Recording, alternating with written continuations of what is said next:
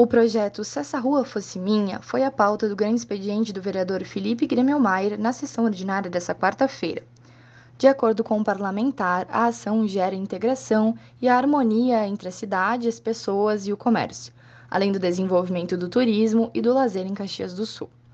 A iniciativa busca a utilização de estabelecimentos e espaços públicos por parte de bares e restaurantes esses poderiam estabelecer estruturas móveis que abrigariam mesas e cadeiras e assim disponibilizariam mais espaços no lo nos locais. O projeto, que já foi de autoria do vereador, atualmente é do poder público e prevê a adequação da Avenida Júlio de Castilhos. Garibaldi e São Paulo foram utilizadas como exemplos de municípios que já aderiram à ideia. O movimento Viva Cidade e o Sindicato Empresarial de Gastronomia e Hotelaria apoiam a ação, que já teve seu piloto no bairro São Pellegrino. O objetivo é que o projeto seja viabilizado também para a rua Alfredo Chaves.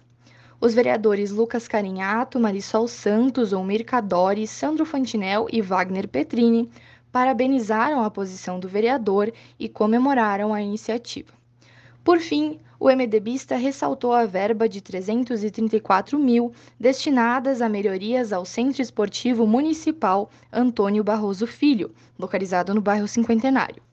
O valor arrecadado em parceria com a Secretaria Municipal do Esporte e Lazer será utilizado para a troca da iluminação, a instalação de espaços infantis, a colocação de grama sintética em espaços de lazer e a construção de quadras de areia no local.